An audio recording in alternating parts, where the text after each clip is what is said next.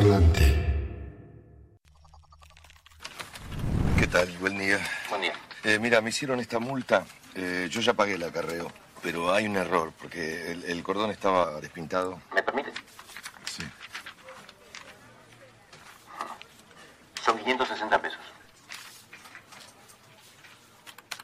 Mira, yo estoy un poco nervioso, así que te pido que por favor me escuches. Sí. El cordón estaba sin pintar. Yo creo que deberías mandar a alguien a la dirección de donde me levantaron el auto para verificar que tengo razón. Después, en nombre del gobierno de la ciudad, pedirme disculpas. Porque tengo razón.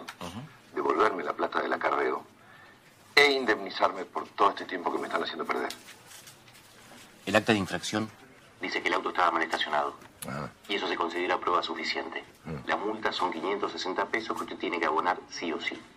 Si no paga, empiezan a correr los intereses. ¿Vos me estás escuchando? Prueba suficiente las pelotas. Te estoy diciendo que el cordón estaba sin pintar. Primero, le voy a pedir que no me insulte, porque yo estoy trabajando. Segundo, usted debería informarse sobre cómo funciona la ley.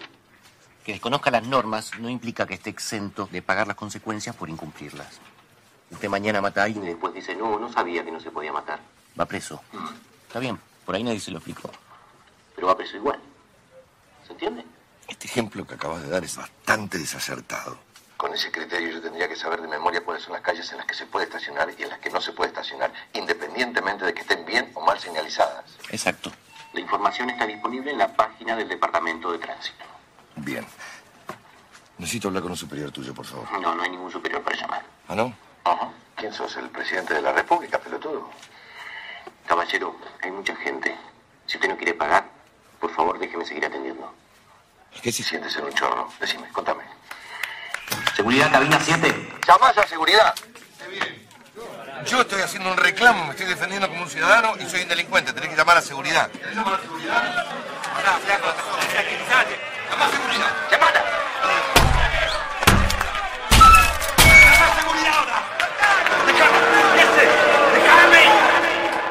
Hola, hola, hola, hola, hola. Yo también me vuelvo cada día más loco escuchando esta canción y escuchando además el- lo que le pasa a Bombita en Relatos Salvajes. Dios mío, Dios mío, qué manera de empezar esto que se llama Una voz en tu parlante. Bueno, te doy las buenas tardes por estar aquí como todos los viernes a partir de las 18 horas. Una voz en tu parlante, idea y conducción de quien te habla, Daniel Adrián Madeiro. Una voz en tu parlante registrado. Ojo, ¿eh? está registrado el nombre. Y esto va todos los viernes de 18 y hasta las 20 por Radio con Aguante, que transmite desde el Centro Cultural Nuestra América en Presidente Perón 3390, Ciudad Autónoma de Buenos Aires, teléfonos 11 26 999 574, correo electrónico radioconaguante arroba gmail.com. En la operación técnica el señor Guillermo Guerra. En la coordinación general de la emisora el señor Marcos Delgado. Y como ya te adelanté en la editorial del día de la fecha, estabas escuchando primero el relato, la voz de Ricardo Darín en Relatos Salvajes, en el episodio ya, creo yo, podríamos decir, famoso de Bombita, Bombita, una escena donde a un experto en explosivos, un ingeniero, eh, que es el que representa a Ricardo Darín, este, bueno, le llevan mal este, el vehículo que estaría estacionado en un lugar incorrecto y a partir de ahí se produce todo este desbarajuste que acabas de escuchar.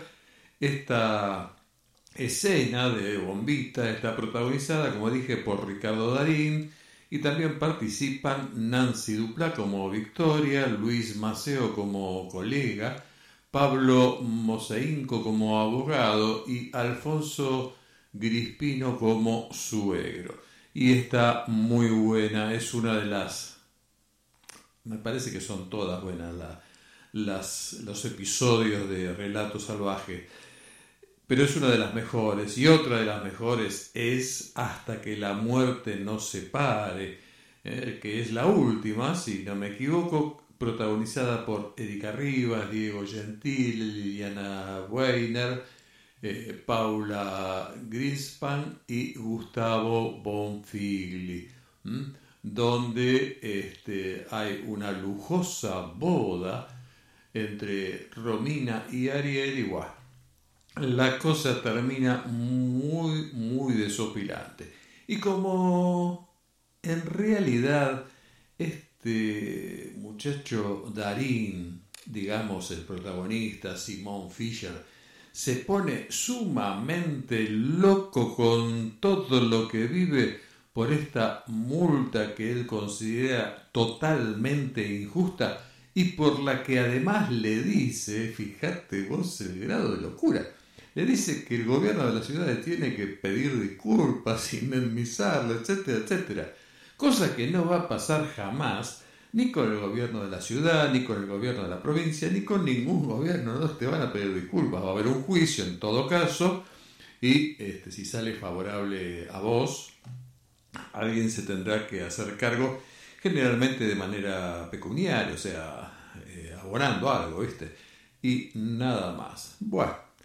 Este, pero fue un buen comienzo y es un buen comienzo para decirte que yo también estoy rebelde como Darín en la película y hoy que no se puede hablar de partidos políticos, yo voy a hablar de otra cosa porque si no se puede, no se puede. No voy a hablar sobre cuestiones políticas. Sí te voy a hablar, entre otras cosas, y en realidad no te voy a hablar porque estuve medio vago para preparar esto.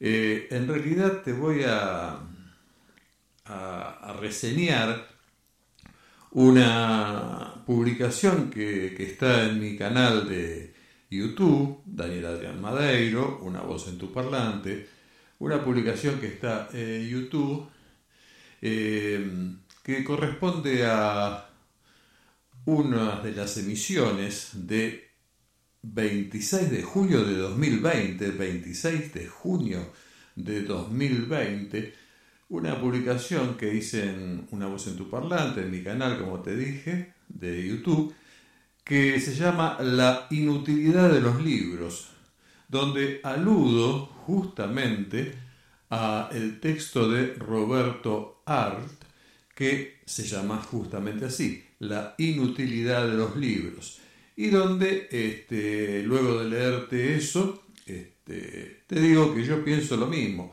Y esto viene a colación porque, no sé si el, el programa anterior o el otro te dije que eh, yo no creo demasiado en la cultura, o sea, ¿qué quiero decir?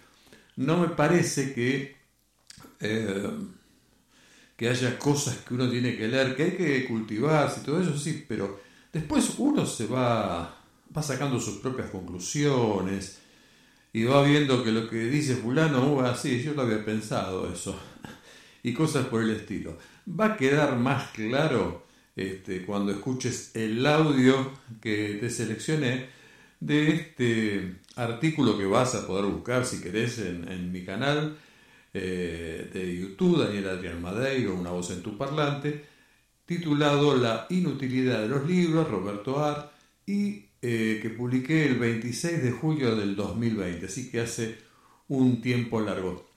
Y después, bueno, después te voy a hablar de otras cositas. Por ejemplo, qué sé yo, eh, te voy a hablar sobre una nota que vi en Telan Digital que dice la velocidad con la que están ocurriendo los cambios climáticos es inédita. Y esto lo dice Sandra Díaz, investigadora especializada en crisis climática. Y después, bueno, alguna que otra estupidez mía propia y ay, es muy probable, muy probable que te ponga el audio también porque me gusta más con la voz de él de un texto de Cassiari, ¿sí?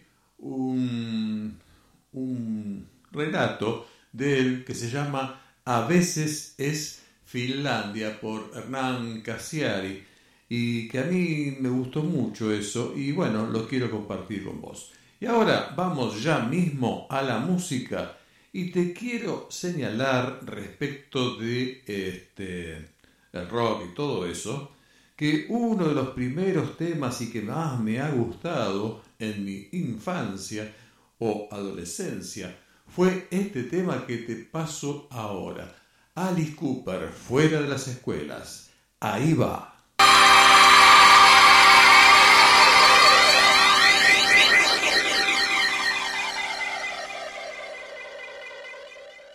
Una voz en tu parlante. Sí, señor, sí, señor. Esto que estás escuchando se llama Una voz en tu parlante. Registrado, ojo, registrado. Y las redes sociales donde podés encontrar, además de la emisora www.radioconaguante.com.ar, los lugares donde vos podés volver a escuchar el audio de este programa son también las redes sociales de quien te habla. Daniel Adrián Madeiro. Sencillamente pone en Google Daniel Adrián Madeiro y te van a aparecer el Facebook, el Instagram, el YouTube, el LinkedIn, el Blogspot, este, etcétera, etcétera, etcétera. Y ahí vas a poder tener acceso a este bueno a todas las redes sociales en las que estoy, Twitter también, por ejemplo, y este, podés acceder, entre otras cosas, a escuchar el audio del programa y eventualmente en el canal mío de YouTube también ver otras publicaciones adicionales, pongamos alguna canción que hice, o la lectura de algún relato mío o algún ensayo mío, especie de audiolibros, digamos, o algo por el estilo. Y yo sé que no podemos hablar de política porque ahora ya se vienen las elecciones y entonces como se vienen las elecciones este, no se puede decir nada, pero yo pregunto, no nada más a título informativo para interiorizarme con todo este tema de los ovnis todavía, este, yo me pregunto, supongamos que viene una invasión ovni ya, ahora, ¿no? Hoy a la última hora o el sábado, ponele, ¿sí? ¿Dónde votan? ¿Capital o provincia? ¿Eh? ¿Cómo, ¿Cómo es el voto? ¿Eh? ¿Tienen que ir a alguna embajada? ¿Cómo es la historieta esa? Pregunta, ¿no? Porque digo, si quieren votar, ¿quién se los va a negar? ¿Cierto? Vienen cientos de naves espaciales con extraterrestres y no te vas a poner a decirle, no, no, no, momentito, eh, momentito, acá ustedes no se pueden meter, los tipos, si dicen que se quieren este, meter ahí para votar, ¿viste? ir al cuarto oscuro, lo que sea, eh, anda a pararlo, eh, te meten un rayo láser o algo símil. Y, y, y, bien, bien, bien. Bueno, che, este, déjame decirte que em, la vez pasada estuve viendo algunas cuestiones este, vinculadas a la psicología y demás, y en algún artículo que puntualmente yo no lo recuerdo, pero este, sí me quedó el concepto ¿no? de decir este, cómo somos los seres humanos y que no somos siempre eh, lo mismo, que no es tan previsible una persona y que a veces nuestras reacciones mm, no somos nosotros o, o quizá Mejor dicho, hay veces que nosotros somos todas las reacciones posibles. Entonces se me ocurrió escribir una pequeña historia, mejor dicho, dos historias imaginarias de una persona que puede ser un hombre, una mujer, una mujer, un hombre, eso no cambia el resultado, Y esa persona se va a llamar Gaby, que es un, un nombre que puede aplicar tanto a una mujer como a un hombre. Y después que te la lea, te, te digo a qué apunto, básicamente, ¿no? La historia 1 dice, Gaby regresa a casa luego de una jornada laboral en la que vivió una experiencia sumamente gratificante. Y con un rostro feliz se la puede ver, se le puede ver caminando con ansiedad pensando en contarle a su familia que le han ascendido en su trabajo, ahora tendrá altos ingresos e imagina por delante una maravillosa perspectiva sobre su futuro. Al llegar recibe la noticia de que uno de sus hijos ha reprobado un examen y deberá recursar la materia.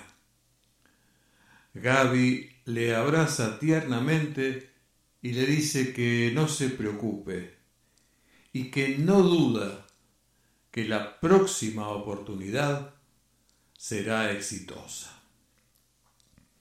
Esta es la historia 1 que escribí para mostrar diferencias entre uno y la que viene ahora, la otra historia, que es casi un calco de la primera, pero con cambio de matices que son sustanciales, primordiales. Gaby regresa a casa luego de una jornada laboral en la que vivió una experiencia sumamente dolorosa. Y con un rostro triste se le puede ver caminando con pesadumbre, pensando en contarle a su familia que le han despedido en su trabajo. Ahora no tendrá ingresos e imagina por delante una inquietante perspectiva sobre su futuro. Al llegar recibe la noticia de que uno de sus hijos ha reprobado un examen y deberá recursar la materia. Gaby le reprocha duramente y le dice que se preocupe más y que no duda que si no se esfuerza volverá a fracasar. Hice estas dos historias donde básicamente la persona es siempre la misma, es Gaby, una mujer, un hombre, un hombre, una mujer, que tiene un trabajo, tiene una familia y todas las cosas que habitualmente suelen tener las personas. ¿sí? Pero en la historia 1, Gaby recibe una buena noticia en su trabajo eso le predispone con, un, con, a, la, a la felicidad. Y entonces cuando recibe por otro lado una mala noticia respecto de un examen reprobado por alguno de sus hijos, toma la noticia de manera serena, abraza a ese hijo y le, eh, le estimula a que tenga confianza que ya va a salir bien. En la segunda historia, la misma persona le pasa al revés del primer caso. Se entera que le echan del trabajo y entonces vuelve triste, abatida la persona y cuando se enfrenta con una misma noticia de que uno de sus hijos reprobó el examen, solo le sale reprocharlo. ¿Cuál es la verdadera Gaby? ¿Cuál es la verdadera persona que hizo lo real? Las dos. Eso es aquello con lo que nos enfrentamos diariamente. Uno puede poner toda la mejor de las voluntades para salir adelante. uno puede hacer lo mejor del mundo para ser la mejor persona y brillar y estar siempre ¡pum! para arriba. Pero no siempre se logra ese objetivo, no es algo instantáneo. Y puede suceder que cuando, y de hecho sucede, que cuando nos va bien, vemos las cosas de una manera y cuando nos va mal, vemos las mismas cosas de otra manera. Con lo cual lo que estoy diciendo es que tenemos que ser conscientes de que nuestro mundo está matizado por nuestras experiencias personales, ya sean positivas, negativas o indiferentes. Y es en función de eso como muchas veces reaccionamos. Y con esto estoy diciendo que es bueno en la medida que nos sea posible tener presente esta cuestión para que el entorno no nos afecte a tal punto que terminemos siendo este, demasiado efusivos en la alegría, descontrolados, digamos así, en la alegría a veces, o descontrolados en la pesadumbre otras. ¿eh? Un cierto equilibrio nos va a permitir ver que hoy fue bueno y quizá mañana sea malo y viceversa. Hoy es malo y quizá mañana sea bueno. Y sí, hay cosas que son más difíciles de asumir, de aceptar y demás, pero esa dosis de equilibrio que podamos meterle a cada situación personal nos va a hacer ver que la vida es todos esos matices y que no podemos pretender, aunque estaría buenísimo, este, que todo vaya siempre pum para arriba. La traje esta historia porque me pareció interesante y bueno, ahora te voy a pasar otro temita musical y después eh, te comento algo más sobre esto. El temita musical que te voy a pasar en este caso es eh, otro tema que también me gusta mucho, un tema de eh, Mick Jagger como solista que se llama Vamos a trabajar. Ahí va. Vamos a trabajar por Mike Jagger. Muy bueno el tema este, ¿eh? Yo me acuerdo este, este álbum de solista de él que estaba muy bueno, muy, muy bueno. Había otro tema que no lo encontré, no lo pude encontrar, que también quería pasar, es un tema más romántico, ¿viste? Pero, bueno, encontré este que este me parece que está muy piola. Y bueno, estamos ya, aunque a vos te parezca mentira, casi en un poco más de media hora de programa. Así que este, seguimos, seguimos adelante. Y te quiero decir respecto de lo que te leí antes, de este ejemplo de una persona, mujer u hombre, sin distinto, llamada Gaby, que vive situaciones distintas y a partir de que tiene una jornada más positiva o más negativa, así es como después se enfrenta al resto del día, cosa que te puede pasar a vos, que me pasa a mí, que le pasa a todo el mundo. Esto también nos lleva, o la idea, por lo que te lo planteé, es también que reflexionemos sobre por qué otros a veces eh, reaccionan mal sobre nosotros. ¿Es que realmente nos odian?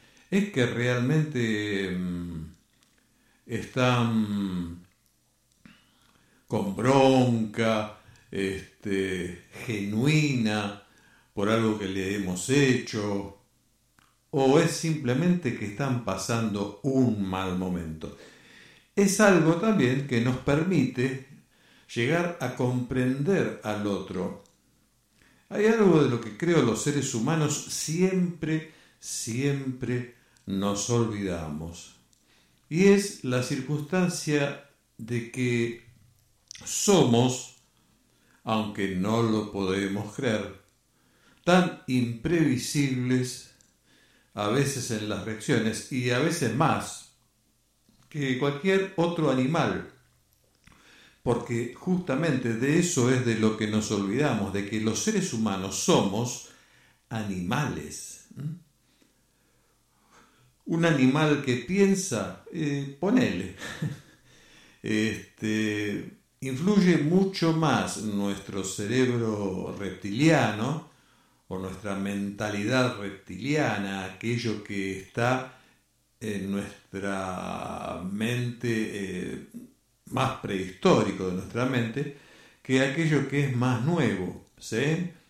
El lóbulo frontal, ¿sí? Entonces pasa que si nos levantamos con el pie izquierdo, como se dice, es bastante probable que mandemos a la mierda a alguno que otro y el otro no va a entender nada, va a decir, pero ¿qué carajo le pasa a esta persona que ahora me trata mal? Y en la medida en que uno sea adulto, bueno, eso se puede solucionar. Tiene, se puede llegar a hablar, uno puede decir, para, para, para, para, para, para, tipo Fantino, ¿viste? Para, para, para, para, para. Vos me estás diciendo, vos podés consultarle y decir, ¿qué pasa? ¿Qué es lo que está pasando? ¿Por qué me decís eso? ¿Eh? ¿Realmente te parece que merezco que me digas eso? No sé, cosas así, quizás sin tanto egocentrismo, ¿no? Ver qué le pasa al otro, indagar, por ahí darle un abrazo y a partir de ahí entenderse. Pero, ¿qué pasa cuando se trata de un niño, no? Los chicos, los adultos menores, este, no tienen esas defensas, no tienen esa posibilidad de decir voy a pensar a ver por qué este chabón hizo esto, por qué esta chabona hizo esto, por qué mamá me gritó, por qué papá me gritó, por qué mis padres me han pegado o lo que fuere. ¿eh? Entonces hay que cuidarse mucho cuando uno tiene un día de mierda de cómo vas a tratar a tus hijos porque los chicos eh, sufren, sufren y es algo que a veces puede dejarle una cicatriz que no está muy linda, ¿viste? No está por ahí nada linda. Entonces se me ocurrió que hay frases que por supuesto son muchas más y más que estas frases yo hablaría de una actitud frente a nuestros hijos, a nuestros pequeños infantes, a los que amemos, que tienen que ver con, eh, con tratarlos siempre bien. Y hay algunas pequeñas cositas que uno puede tener en cuenta. Por ejemplo, nunca decirle ciertas cosas como, nunca haces nada bien. Cuando vos le decís a un pendejo, nunca hace nada bien, le está diciendo que es un estúpido, que no sirve, lo, estás catalogando de inútil, nunca haces nada bien. Y eso a los menores les repega. No es lindo Vos imaginate en tu laburo que a vos te diga, fulano, fulana, usted nunca hace nada bien. Te va a dar, sabes por dónde, ¿no? Bueno, a un chico le afecta más y encima no puede mandarte a la mierda. No lo siente y no sabría cómo hacerlo. Más adelante de adolescente te va a mandar a la mierda cada vez que se le ocurra, pero mientras es chico no. Tampoco te dejes decirle me gustaría que te parecieras más a tu hermano, porque estás generando competencia. No tenés que hacer eso. A los hijos tenemos que querernos, quererlos a todos igual, por igual. Desde luego, seguramente va a haber preferencia por uno o por otro, cuando es más de uno, obviamente. Pero bueno, no, eso no tiene que traslucir y este, con menos que menos decir a uno de tus hijos, me gustaría que te parecieras más a tu hermano, porque hasta va generando una, una envidia al otro, pero el, otro que es tu hermano encima.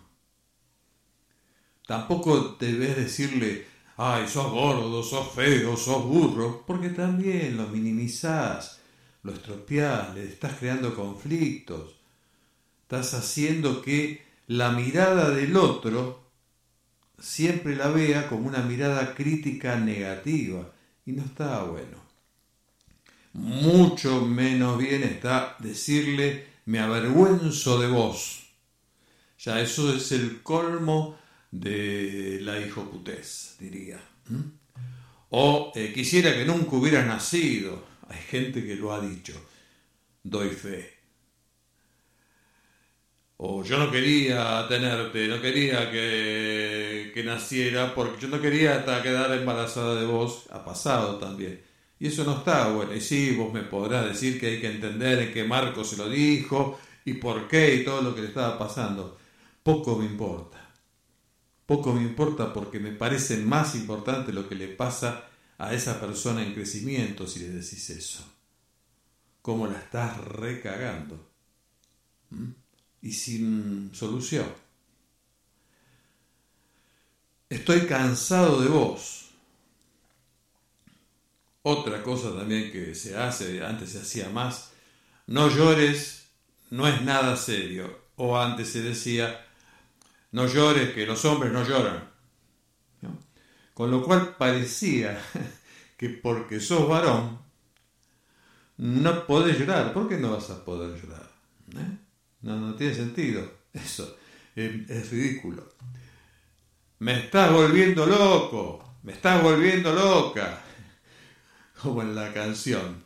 Este, no, no, no, no, eso no, puede ser así.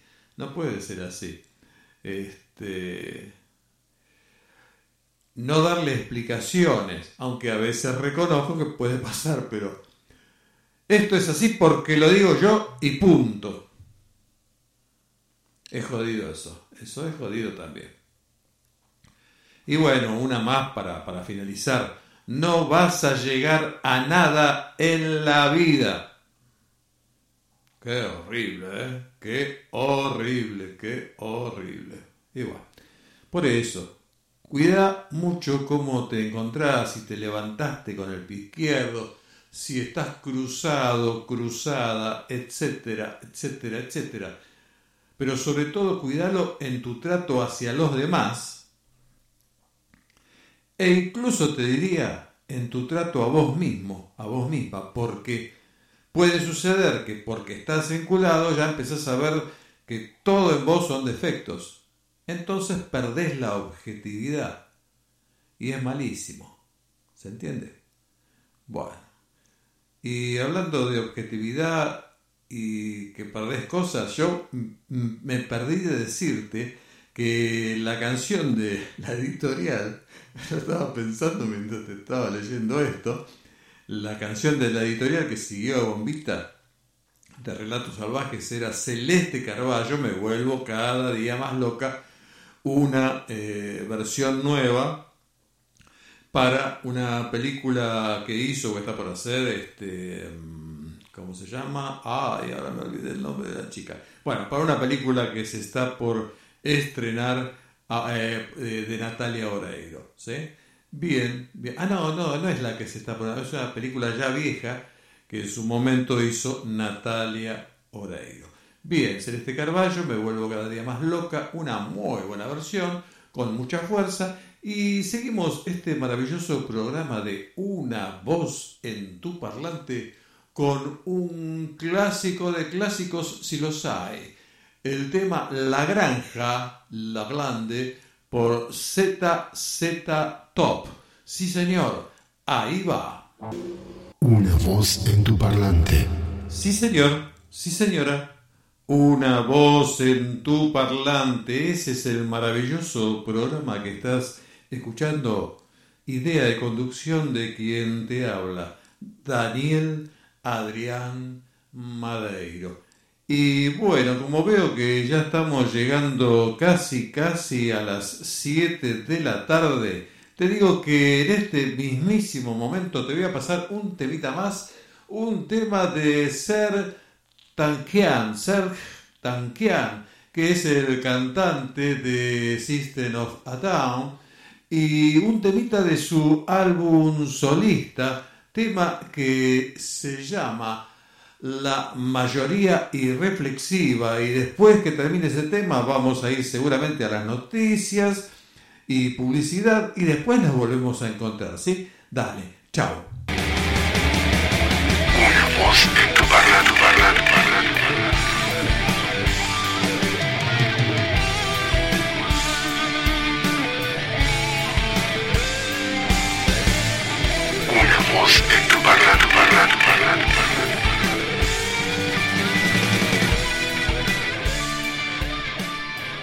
En tu parlante.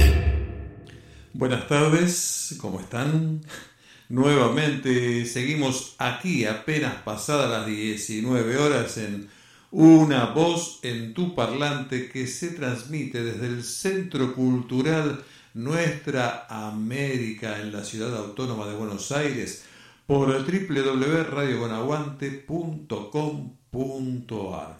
Y en esta segunda hora te aviso que todos los programas de, en la emisora de una voz en tu parlante podés extractarlos, ya sea para escucharlos en el momento o para guardarlos, descargarlos en tu PC, tablet o teléfono, a través de la web de la radio www.radioconaguante.com.ar. Allí vas a programas, se va a desplegar la grilla con toda la programación en rojo de la radio y si cliqueas otra vez se va a desplegar otra, otra pantallita más pequeña donde te van a, va a haber una serie de programas, cliqueas en una voz en tu parlante y eso te va a conducir a eh, una pantalla en la que están todos los programas de, la, de, de este ciclo de una voz en tu parlante desde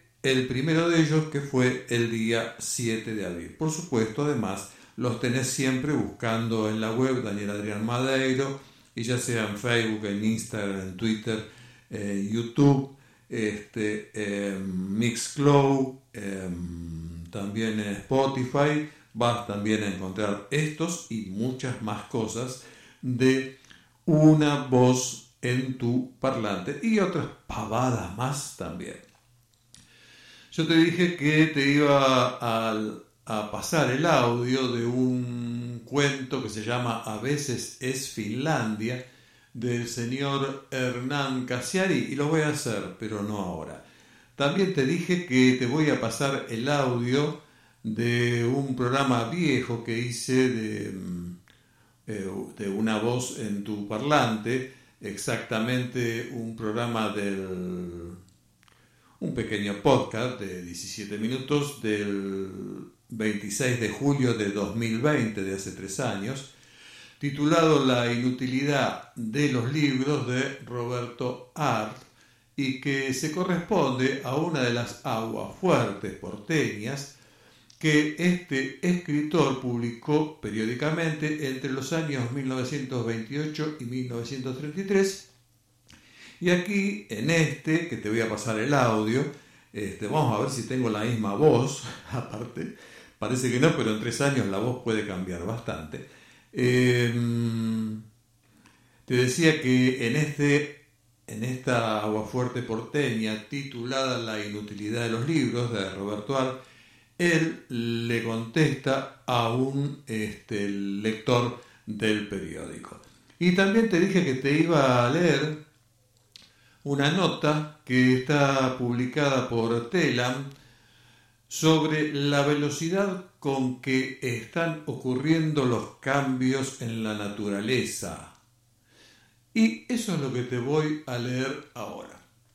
Esto es una nota, como te dije, que apareció en Telan Digital en mayo de este año y refiere a Sandra Díaz, investigadora especializada en crisis climática la velocidad con la que están ocurriendo los cambios en la naturaleza es inédita. Ese es el título Y la nota dice lo siguiente, reconocida recientemente por la Sociedad Liniana de Londres, la bióloga Sandra Díaz, una de las primeras mujeres latinoamericanas en integrar el panel intergubernamental sobre cambio climático, sostuvo que la velocidad con la que están ocurriendo hoy los cambios en la naturaleza, producto del accionar humano, es inédita en la historia y desafía la capacidad de adaptación y resiliencia de muchísimos sistemas. Eh, para ver a Sandra Díaz hay que atravesar la avenida Vélez e, integrar el, e ingresar al predio de la Universidad Nacional de Córdoba, al sur de esa ciudad capital. Allí la investigadora superior del Consejo Nacional de Investigaciones Científicas y Técnicas, CONICET, dirige un equipo de profesionales del Instituto Multidisciplinario de Biología Vegetal que tiene una misión, interrelacionar la biodiversidad con el bienestar humano. Díaz es referente a nivel mundial en temas de biodiversidad y cambio climático, en ecosistemas vegetales, uno de sus principales postulados recae en comprender cómo las plantas reaccionan con el ambiente y afectan a otros seres vivos, incluidos los humanos. Fue una de las primeras mujeres latinoamericanas en integrar el panel intergubernamental sobre cambio climático, el principal órgano científico para la evaluación del cambio climático mundial y formó parte del grupo de expertos y expertas que recibió el Premio Nobel de la Paz en 2007 por el trabajo que reveló más de un millón de especies en peligro de extinción a raíz de la actividad humana en 2019 fue considerada una de las personas más destacadas en la ciencia por la revista Nature. Recientemente la, académica fue reconocida por la Sociedad Liniana de Londres con la medalla Linian por sus destacados aportes a la ciencia. Este premio se le otorga desde 1988 se otorga, perdón, desde 1988, reconoce la labor destacada de científicos y científicas de todo el mundo en temas de botánica, zoología y ecología. Entre sus múltiples actividades se hace un tiempo para un diálogo mano a mano con la sección Confiar de TELAM. Bueno, y ahora te voy a leer en un ratito, pero primero te voy a pasar un temita musical. Te voy a leer en un rato cuando volvemos la continuidad de esta nota que está muy, muy interesante. Ya voy a un tema musical. Bueno, bueno, te digo, el tema que acabas de escuchar era eh, System of a Down y el tema se llama Día Solitario y quiero revelarte que eh, ¿Viste que escuchás ese punteo que hace... Bien. Yo, con dos de mis hijos, fui a ver a System of a Down cuando vinieron a Argentina. Tocaron ese tema y te puedo jurar que en ningún momento el guitarrista hizo un punteo como eso, como ese. Ese punteo está súper editado, súper editado, porque además he buscado el otro día, cuando bajaba la música para, para este tema, este, eh, todos los, audios de, de este tema en vivo y jamás, jamás está ese punteo. Así que bueno, hicieron un dibujo ahí, ¿viste? o toca otro, no sé, qué sé yo.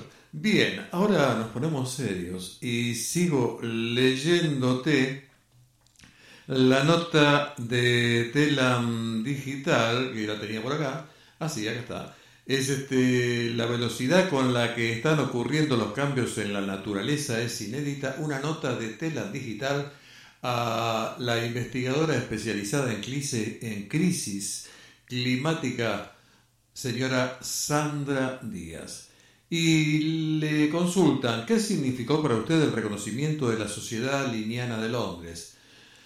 Recibirlo fue para mí un gran honor y gran sorpresa. Gran honor porque es una sociedad muy antigua y prestigiosa y tiene que ver con la historia natural. Para alguien que intenta hacer, inter, hacer interdisciplinar como yo, es muy importante y me parece que sin duda ayuda a eh, visibilizar este trabajo que tratamos de hacer desde mi equipo todos los días en Córdoba y también desde los equipos con los que interactúo internacionalmente en distintos ámbitos. ¿Cree que es también un reconocimiento a la ciencia argentina? La ciencia argentina ha sido siempre de mucha calidad. La ciencia pública argentina siempre ha sido muy seria, de mucho nivel, muy abnegada a lo largo de las décadas y a pesar de las enormes dificultades, la persecución que hubo en muchos momentos, la falta de recursos que hubo casi siempre, me parece que claramente es, un, es muy fuerte.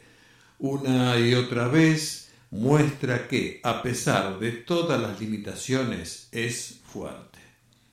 ¿A qué se refiere el concepto de historia natural?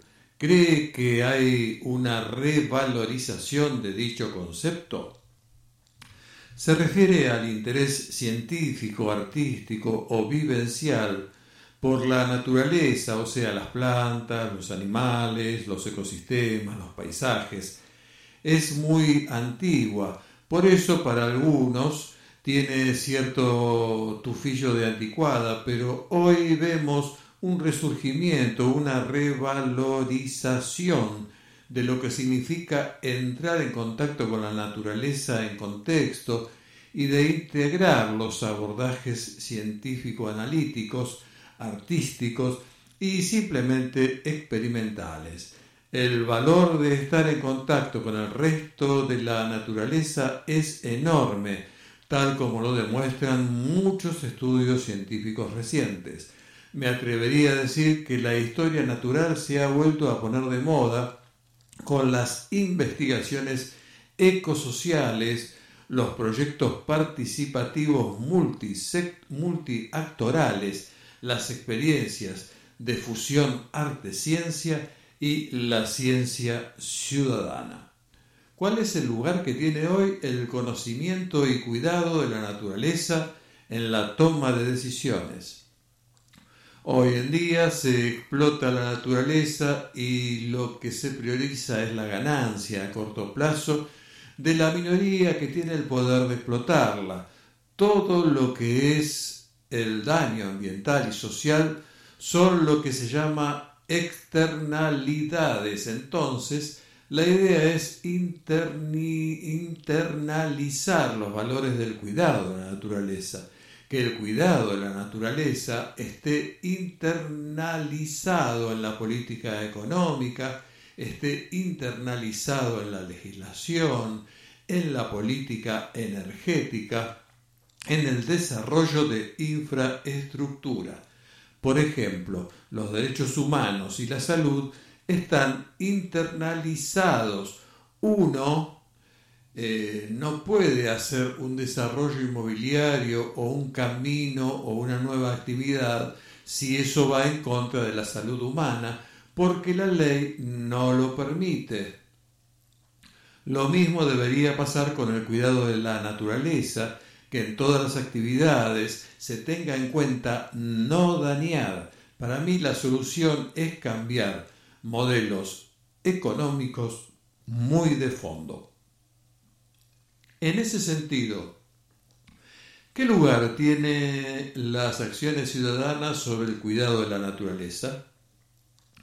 Me parece que poco a poco la gente se va apropiando de la información y se va empoderando. Cuando empecé a trabajar con cuestiones de cambio climático, hace un montón de tiempo, la mayor parte de la gente no creía en el tema. No solamente la mayor parte de la gente de la sociedad, sino la mayor parte de los científicos. Me acuerdo de dar charlas donde me decían, ¿y ustedes qué evidencia tienen de que eso es así? Hoy en día a nadie se le ocurriría discutir el tema del cambio climático. Es un tema que está por todos lados. Por ejemplo, hay montones de organizaciones de la sociedad civil que están reverdeciendo la ciudad a pesar de que no es fácil. En la misma ciudad universitaria de la Universidad Nacional de Córdoba hay un montón de, de parchecitos de especies nativas aquí y allá. Eso son pequeños pasos, no tenemos una victoria resonante y definitiva.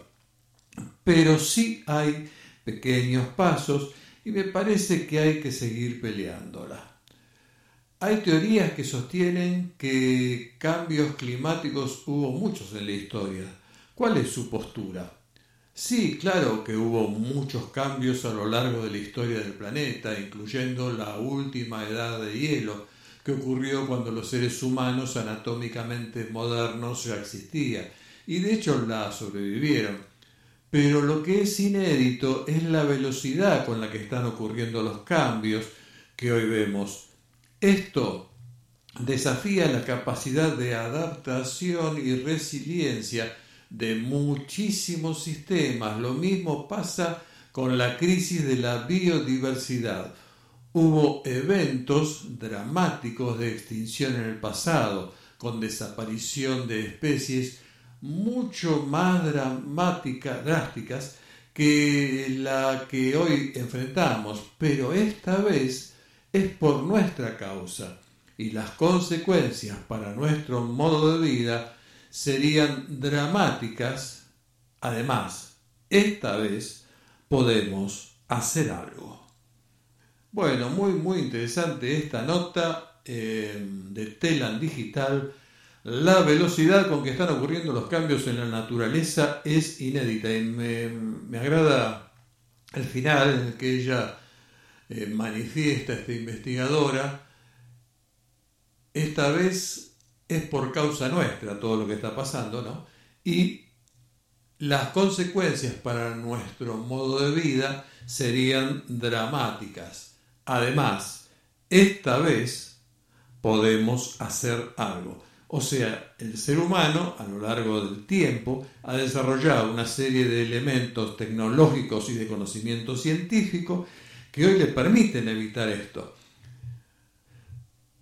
Faltará que este, aquellos eh, que están más interesados en ganar dinero que en, ayudar a la humanidad y mejorar las condiciones, este, también hagan su aporte, si no, estamos perdidos.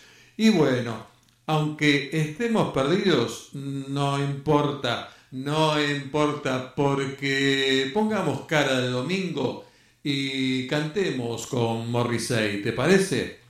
Sí, sí. Vamos, cantemos con Morrissey. Una voz en tu parlante. Acabas de escuchar a Morrissey y el tema Every day is like Sunday, o sea, traducido como me gusta a mí, cada día es como un domingo, uno de los temas más conocidos de Morrissey. Bueno, excelente tema. Y ahora para que descanses un poco de mi voz, de la cual hasta yo me aburro a veces, debo reconocerlo. Ah, sí, sí.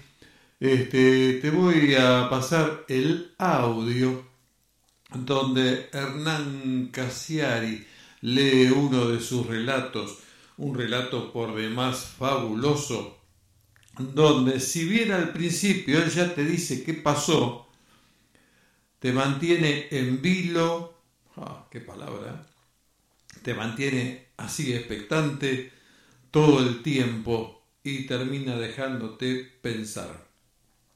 Hernán Cassiari a veces es Finlandia. El 14 de noviembre del 95 maté sin querer a la única hija de mi hermana haciendo marcha atrás con el auto. En realidad choqué contra un tronco, pero pensé que había matado a mi sobrina de tres años. Y esos diez segundos fueron los segundos más intensos de mi vida. Fueron diez segundos durante los que me aferré al tiempo y supe que todo futuro posible iba a ser un infierno interminable. Yo había viajado a Mercedes a festejar el cumpleaños número 80 de mi abuela, por eso me acuerdo la fecha. Era un asado en la quinta. A las 3 de la tarde le pido prestado el auto a mi viejo para ir a llevar un reportaje al diario. Me subo al auto, vigilo por el espejito que no haya chicos dando vuelta y hago marcha atrás. Entonces siento el golpe, ¡ta! contra la parte de atrás del auto y se para el mundo para siempre. A 40 metros, yo los estoy viendo, en la sobremesa del asado, mi hermana se levanta y grita el nombre de su hija. ¡Rebeca! Mi vieja o mi abuela, no me acuerdo cuál de las dos, también se levanta y grita, la agarró, la agarró, la agarró. Entonces yo aprieto el volante y me doy cuenta de que mi vida, tal y como estaba transcurriendo, había llegado al final. Mi vida ya no era. Lo supe inmediatamente. Supe que mi sobrina de tres años estaba atrás del auto, supe que a causa de su altura yo no habría podido verla por el espejo, y pensé, en ese momento pensé, ojalá que el negro me mate, el negro es el papá de la nena, mi cuñado. Ojalá sea tan grande su enajenación de padre que cuando llegue y vea el cuerpo sin vida de su hija, me agarre del cogote, me saque del auto y me empiece a pegar. Yo me hubiera dejado pegar hasta la muerte. Ojalá me hubiera matado, ojalá que el negro me mate, pensé. Ojalá que me mate y no me deje la opción de tener que suicidarme solo yo a la noche, con mis propias manos, porque soy cobarde y no podría hacerlo, porque cometería la peor de todas las bajezas, me escaparía a Finlandia. Yo tenía casi 25 años esa tarde. Trabajaba en una revista donde me pagaban muy bien, tenía una vida social intensa, era feliz y entonces mato sin querer a mi sobrina de tres años y se apagan todas las luces de todas las habitaciones, de todas las casas en las que yo podría haber sido feliz en el futuro. Lo pienso de esa manera porque ya no tengo ni cuerpo con el que temblar. En esos diez segundos en donde el tiempo real se rompe, literalmente, descubro con nitidez que mis únicas opciones, si mi cuñado no me hace el favor de matarme, son las de escaparme, huir, sobornar a alguien y escaparme a Finlandia. ¿Se dan cuenta lo que estoy diciendo? ¿Se dan cuenta? Acababa de destruir la vida de mi hermana y yo estaba pensando en mí.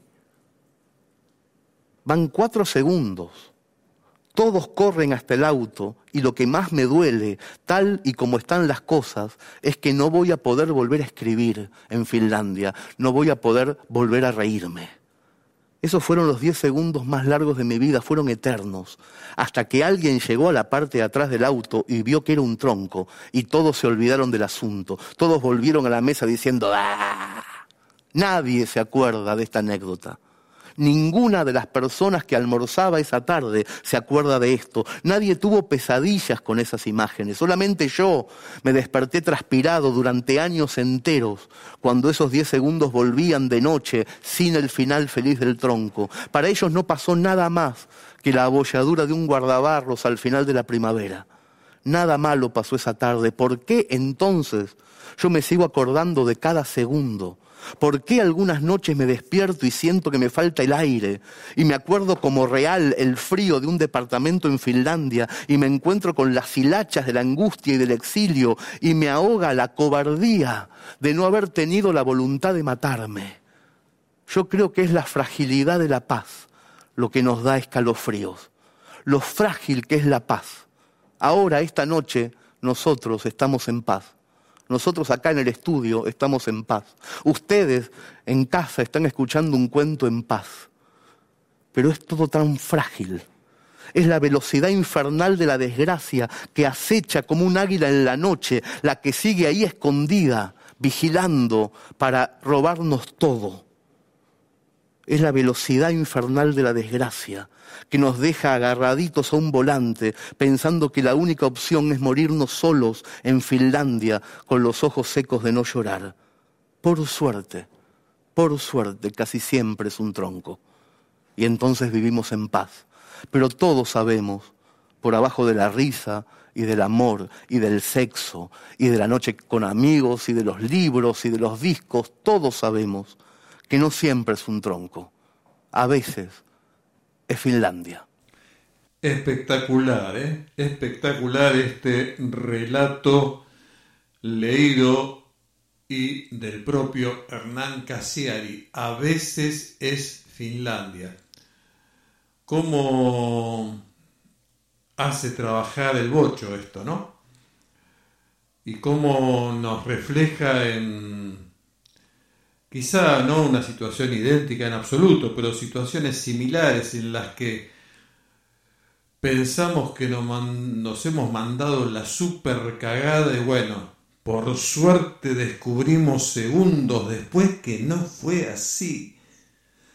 Pero esos segundos que pasaron entre aquello terrible que nos parece que hicimos y lo que en realidad pasó que nos devela que, que no pasó nada, nada grave. Esos segundos son terribles y nos imaginamos el mismísimo fin del mundo. Pero por suerte a veces no es Finlandia, como dice él, a veces es un tronco. Y ya está, ya pasó, ya fue. Y eso, eso está muy, muy bueno.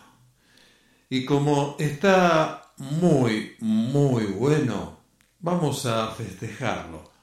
Sí, vamos a festejarlo con un temita musical muy, muy alegre, que es eh, de el señor Mike Amigore, Amigorena, sí, bien digo, y que se llama Picaflor.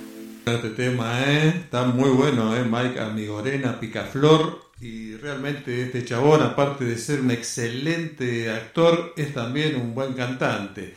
Me acuerdo de una película que él hacía de Sandro, este, y bueno, ahí se notaba que realmente eh, puede cantar y puede y lo hace y lo hace muy muy bien. Y bueno, creo que me queda la cantidad de tiempo más o menos justa para pasarte el audio de una emisión de una voz en tu parlante que corresponde al 26 de julio de 2020 titulada La inutilidad de los libros.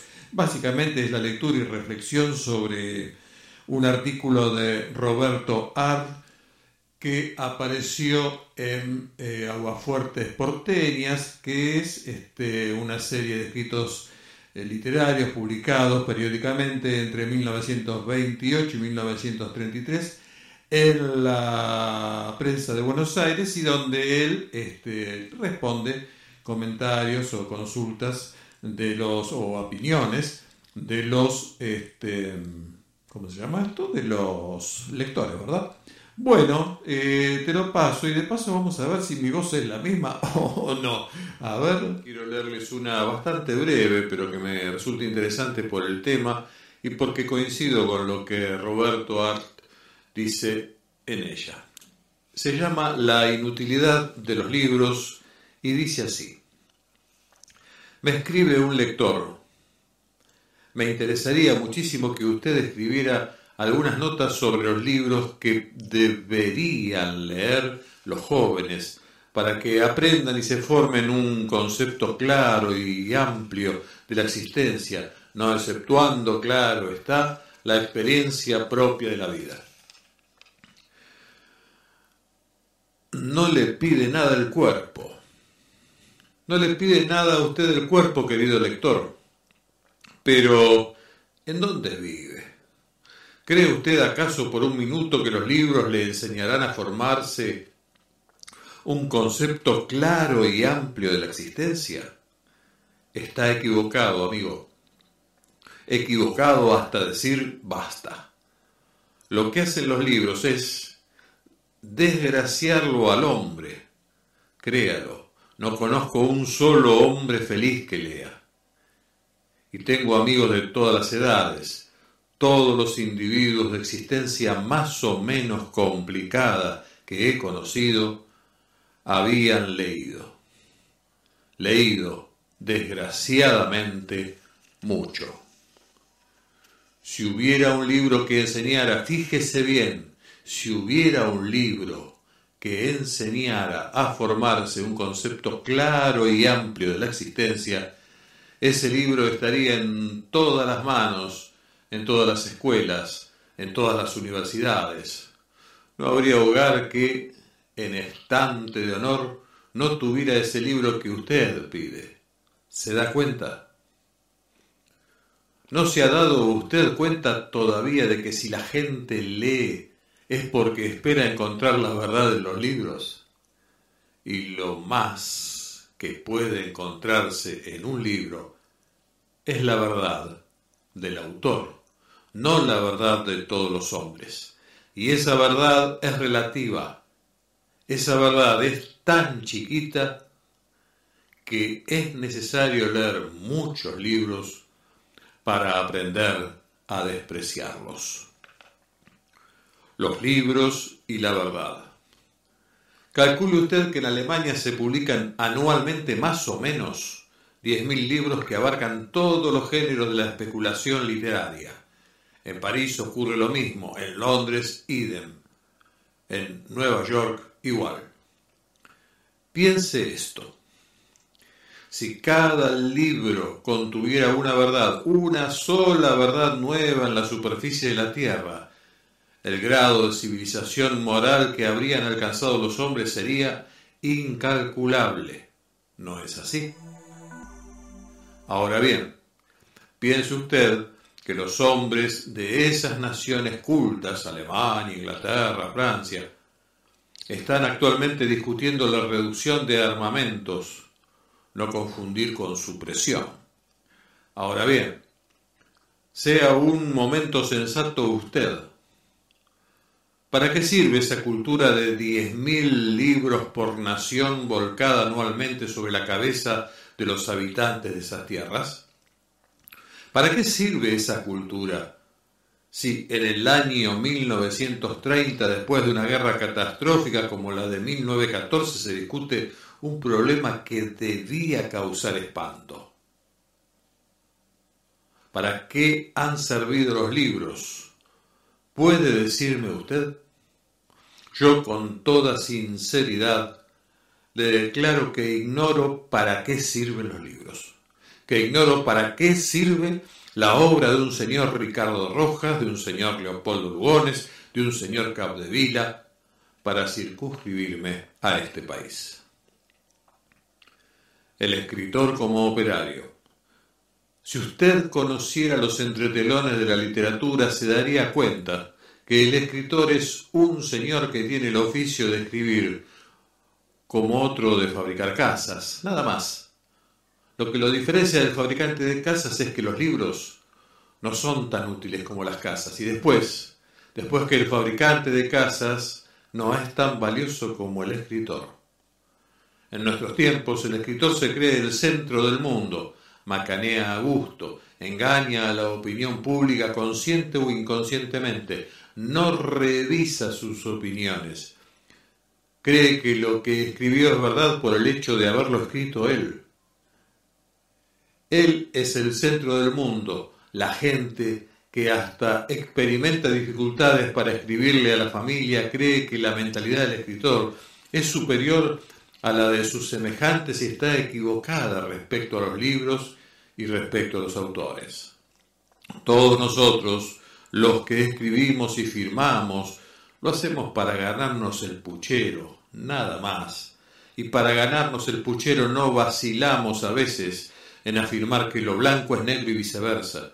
Y además, hasta a veces nos permitimos el cinismo de reírnos y de creernos genios desorientadores. La mayoría de los que escribimos lo que hacemos es desorientar a la opinión pública. La gente busca la verdad y nosotros les damos verdades equivocadas. Lo blanco por lo negro, es doloroso confesarlo, pero es así. Hay que escribir. En Europa los autores tienen su público, a ese público le dan un libro por un año. Usted puede creer de buena fe que en un año se escribe un libro que contenga verdades. No, señor, no es posible. Para escribir un libro por año hay que macanear, dorar la píldora, llenar páginas de frases. Es el oficio, el métier. La gente recibe la mercadería y cree que es materia prima, cuando apenas se trata de una falsificación burda de otras falsificaciones que también se inspiraron en falsificaciones. Concepto claro. Si usted quiere formarse un concepto claro de la existencia, viva, piense, obre, sea sincero, no se engañe a sí mismo, analice, estudiese. El día que se conozca a usted mismo perfectamente, Acuérdese de lo que digo. En ningún libro va a encontrar nada que lo sorprenda. Todo será viejo para usted. Usted leerá por curiosidad libros y libros y siempre llegará a esa fatal palabra terminal. Pero si esto lo había pensado yo ya, y ningún libro podrá enseñarle nada, salvo los que se han escrito sobre esta última guerra. Esos documentos trágicos vale la pena conocerlos. El resto es papel. Bien, hasta aquí, y solo hasta aquí un, un poquito de aguafuertes porteñas, en particular este que trata sobre la utilidad de los libros y que lo elegí porque es un relato o una descripción con la cual coincido plenamente, he leído, he leído mucho, mm, he aprendido poco quizá, leer mucho no significa nada, este, por eso me causan gracia los que dicen que son intelectuales. ¿Qué es ser un intelectual? ¿Y en qué lugar me pone ser un intelectual? El que dice eso debe creer que es más que los otros. Yo no tengo ninguna duda. Y me parece tan pobrecito tan pobrecita. Bueno, pero volviendo a los libros, esto que dice Roberto Ar ahí, en estas aguas fuertes, este, me parece que es lo que coincide. Un libro tiene utilidad, por supuesto, desde ya, pero en general uno termina diciendo, pero esto yo ya lo había pensado. Y sí, es que las personas, los seres humanos, todos terminamos, eh, sabemos lo mismo, quizá otro tiene la forma de resumirlo, de, darle un, un, formato especial, pero no más que eso. No más de lo que podríamos saber nosotros es lo que va a estar en el libro. Los libros son útiles, pero los libros también se utilizan para deformar. Este, en particular creo que se escriben muchos libros y se los transforma en bestseller o, o se les da notoriedad, publicidad abundante. ¿Para qué? Para formar una opinión. A veces cuando vemos hoy por hoy en los medios de comunicación que tal o cual noticia se difunde por todos lados y se habla sobre las fake news, noticias falsas y todas esas cosas, vemos cómo se instala a través de los medios de comunicación una opinión y que se la generaliza en toda la población. Yo creo que los libros fueron de alguna manera los primeros medios de comunicación y que de ahí en adelante se ha utilizado a los libros y a, los, a ciertos autores de ciertos libros para difundir ideas y nada más que eso. Hay que leer, pero como todas las cosas, hay que leer, hay que ver la televisión, hay que informarse, esto y aquello, pero todo debe ser sometido a prueba. Si no hay dudas, no hay verdad. Uno absorbe lo que sea y se transforma en un estúpido, en una estúpida que cree todo lo que le dice. Y eso, les puedo asegurar, está muy mal. Bien, esto era todo lo que yo tenía hoy para compartir. Quizá la, en la próxima, en una voz, te diste cuenta, ¿no? La voz es la misma, ¿eh? Por lo menos a mí me parece, me escucho y me escucho yo. Este, así que bueno, bueno, me quedé contento por ese lado. Bueno, espero que te haya gustado también este esta emisión vieja, esta emisión del 26 de julio de 2020, de Una voz en tu parlante, que podés encontrar en eh, mi canal de YouTube, Daniel Adrián Madeiro, Una voz en tu parlante. Suscribite también al canal, eso para mí sería muy, útil, no porque eh, monetice, porque yo no monetizo nada, pero sino para, para tener cada vez más, más oyentes y todo eso, ¿viste? Me parece importante. Bueno, era la inutilidad de los libros, la lectura del texto, así titulado de Roberto Al, y alguna humilde reflexión sobre el particular. Y habrás visto que cuando termino digo, esto era todo lo que yo tenía. Bueno, porque ese es un, un, un, elemento de cierre que yo establecí que era lo que iba a querer decir para hacerlo siempre de manera unificado, ¿viste? Cosas que van identificando a, a un programa. Y porque en realidad todo lo que yo voy diciendo acá lo digo muy libremente. Vos fíjate, ningún programa mío, ninguno, ninguno, ni cuando hacía el portal de rock, ni a partir de que empecé a hacer con la pandemia eh, una voz en tu parlantes, eh, cuestión que ya había pensado antes, ¿no? Una idea que ya tenía de antes de la pandemia en realidad. Este, nunca, nunca pasé una sola publicidad porque no, no me agrada y tampoco muchas veces me evalué qué digo o qué dejo de decir, porque tampoco me agrada demasiado. Tengo un par de cosas que me interesa tratar, las trato y bueno, y espero que le caiga bien a la gente. Bien, espero que te haya gustado el programa de hoy. Y como decía antes, como digo ahora y como seguiré diciendo, si Dios quiere, esto era todo lo que tenía para decirte el día de hoy. Trabaja para tu futuro y el de tus seres queridos. Procura tener un proyecto y ser una persona ordenada, pero nunca, nunca dejes de aprovechar el día de hoy. Confía lo menos posible en el mañana. Que Dios te bendiga. Chao. Una voz en tu en tu parlante,